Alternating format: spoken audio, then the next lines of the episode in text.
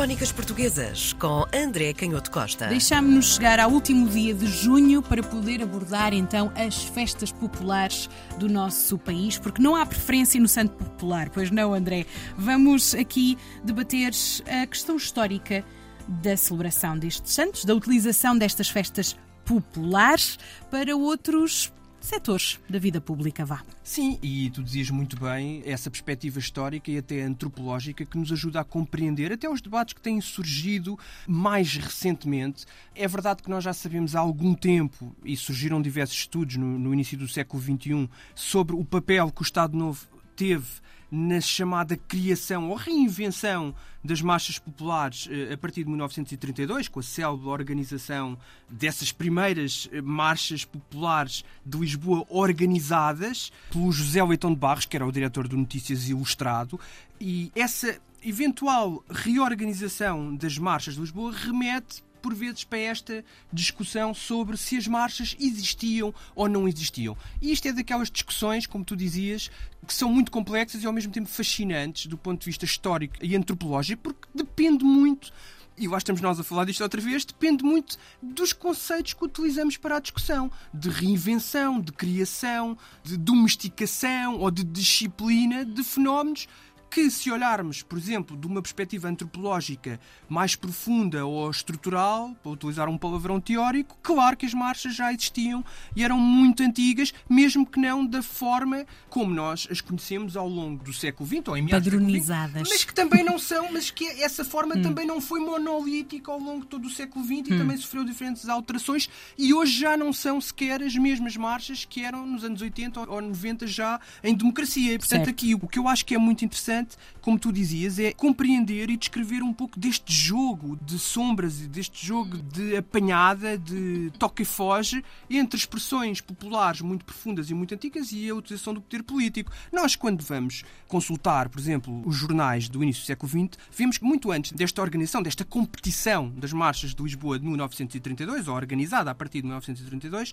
já existiam fotografias e notícias das festas populares de Lisboa, pelo menos desde 1906, noticiadas, com, lá está, com os tais testemunhos fotográficos, que até recebiam grupos folclóricos de todo o país, não só dos bairros de Lisboa, mas era também uma interpretação dessa cultura popular. E essa reinterpretação da cultura popular, como já vamos falar outra vez daqui a pouco, também tinha a ver com um debate que era anterior ao problema do Estado Novo e da construção das, das, ditaduras, das ditaduras fascistas e dos regimes autoritários em meados do século XX, mas que tinha a ver com um debate entre os positivistas e a geração de intelectuais, não só historiadores e etnógrafos, mas também médicos, também especialistas de saúde pública, que olhavam no final do século XIX nesta vontade de construir sociedades, às vezes com excelentes intenções, de construir sociedades mais justas, mais igualitárias, mais baseadas em princípios socialistas, mas olhavam para estes bairros ditos populares de uma forma algo paternalista, como focos de doença, de criminalidade, com baixa instrução. O debate que aparecia aqui entre como olhar para o povo e como integrá-lo no regime político ou nas ideias políticas que se defendiam para o país era um debate extremamente complexo, porque se olharmos então ainda mais para trás, nós sabemos que a relação do povo e da festa popular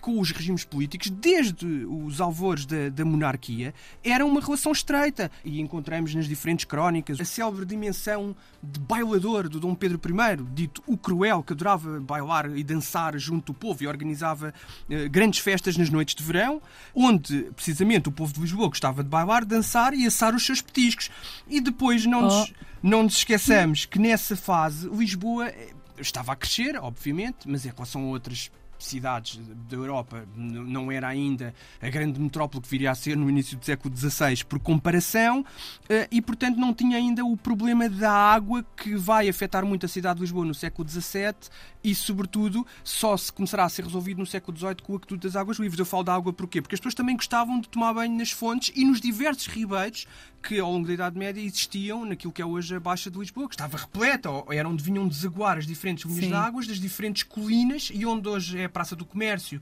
a Rua Augusta, o Rocio, os restauradores, eram zonas de ribeiros, de corros. E havia também muitas, muitas possibilidades das pessoas tomarem banho nas noites quentes de verão. Esta era uma tradição que se perde na noite dos tempos. A Sim, que vem do paganismo, festas, que foi, claro. quer dizer, foi utilizado Sim, os gregos e, rom e romanos sim, chamariam os pagãos e depois Exatamente. eles próprios foram chamados de pagãos Exatamente. quando os cristãos começaram a tomar Exatamente. conta da loja. Mas, por falar em cristãos, é, há aqui um processo muito interessante neste cozinhado que se vai desenvolvendo ao longo da história para produzir a ideia de festas populares, que é depois também a procissão, que é uma coisa estranha para nós, a procissão do Corpus Christi, que é circunscrita ou disciplinada, diremos nós outra vez, por Dom Dinis e que vai integrar muitas destas expressões populares, as danças, as folias, a organização das diferentes profissões e que depois, ao longo do século XVI e da modernidade, ganha uma expressão importantíssima como manifestação organizada da cidade neste momento de verão e neste momento de bom tempo e as cooperações dos ofícios acabam por ter também uma correspondência com os bairros, ou pelo menos com as ruas. Nós ainda temos isso na memória da, da toponímia da cidade, porque as ruas correspondem a profissões, não é? A Rua dos Ferreiros, a Rua dos Correieiros, a Rua dos Douradores, e ao longo do século XVI, XVII, XVIII, até à reconstrução pombalina, isso era ainda mais visível. Portanto, esses locais, a identificação entre os diferentes bairros ou ruas e as profissões era muito importante. Temos aqui também uma origem clara de como este desfilar dos bairros ou das ruas e a associação a profissões estava inscrita neste festejar da cidade. Outro elemento muito importante que se vai juntar a esta ideia de festa e que ajuda a perceber de onde é que vem esta coisa das marchas à noite com as tochas é também a influência da própria ocupação francesa e não só da ocupação, do prestígio intelectual que não só os soldados e os oficiais que acompanhavam o exército francês nas famosas invasões, sobretudo com Junot, que foi o que teve mais presente na cidade de Lisboa, mas também com os relatos, os livros, os filósofos, todas as descrições da vida parisiense e da vida francesa em geral, que trazem para Lisboa essa prática ou essa tradição associada à própria Revolução Francesa, que tinha sido a 14 de julho, não nos esqueçamos, aliás, portanto, durante o verão, e que os festejos da tomada da Bastilha eram muito associados a estas marchas militares, com, com os instrumentos, com os metais e com a organização enfeitada, portanto, com as fardas militares, mas com fardas que eram muito coloridas e que convocavam este, quase por influência também das saturnálias romanas, esta transfiguração do cotidiano da cidade. E é muito interessante que até o som, se nós hoje ouvirmos uma obra muito conhecida do Beethoven, que é o Fidelio, nós vemos aquele barulho daquelas grandes marchas a meio da obra e por cima da orquestra de cordas, daquilo que é, enfim, a música romântica mais tradicional, aparecem aquele grande barulho dos metais estridentes e das marchas militares com hinos e cantado por coros. E, portanto, esta influência francesa, também com as próprias tochas e o desfile noturno destas marchas militares vai também influenciar muito esta festa popular e entrar no gosto dos cidadãos de Lisboa, também com a moda chinesa dos célebres balões de papel iluminados que começam também a aparecer ao longo do século XIX e que é uma clara influência desse orientalismo que também é típico da construção da modernidade. Para lá desta história antropológica das festas, depois há claro, como tu dizias muito bem, o uso político do povo e daquilo que se identifica como qual é que é a verdadeira expressão do povo, ou a expressão pura da vida popular. E aqui começa um território pantanoso, mas muito fascinante de estudar para os historiadores e para os antropólogos,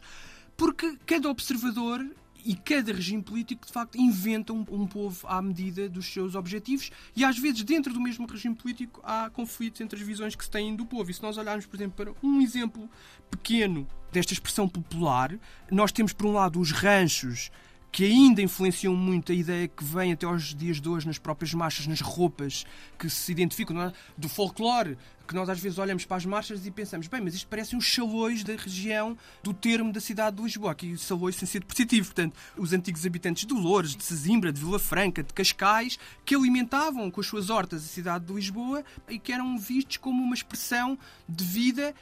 mais saudável, portanto, fora da contaminação da urbe, já muito carregada, cheia de problemas de, de higiene. Aparece aqui a tal expressão popular das pessoas que vinham do campo, mas também essa figura interessantíssima que é, por exemplo, a figura da varina. E vamos ter, desde o final do século XIX e ao longo de todo o século XX, há um artigo muito interessante do João Manuel de Oliveira chamado Memórias de Varinas no Imaginário de Lisboa, que faz a descrição destes diferentes debates e de como as varinas em 1930 já havia gente a dizer não, não, estas não são as verdadeiras varinas, porque as verdadeiras varinas eram outra coisa, eram muito mais autênticas. Portanto, temos diversos intelectuais, desde o Gilberto Freire, que ia buscar comparações entre as baianas de tabuleiro enfeitado e chailo vistoso, e que chamava as varinas de Lisboa as acrobatas maravilhosas das ladeiras, que eu acho uma expressão muito curiosa, ou o Oliveira Martins, no final do século XIX, que chamava as varinas as sereias mulheres anfíbias. Mas quando chegamos ao século XX, havia já uma memória de proibição de venda ambulante, de proibição dos pregões, de proibição de andarem descalças e, portanto, as varinas do imaginário destes intelectuais já não eram as varinas de meados do século XX que estavam a ser instrumentalizadas pela ditadura. E, portanto, se alguma coisa as marchas também nos ensinam, é como as elites gostam de domesticar o povo para os seus próprios objetivos. Crónicas Portuguesas com André Canhoto Costa.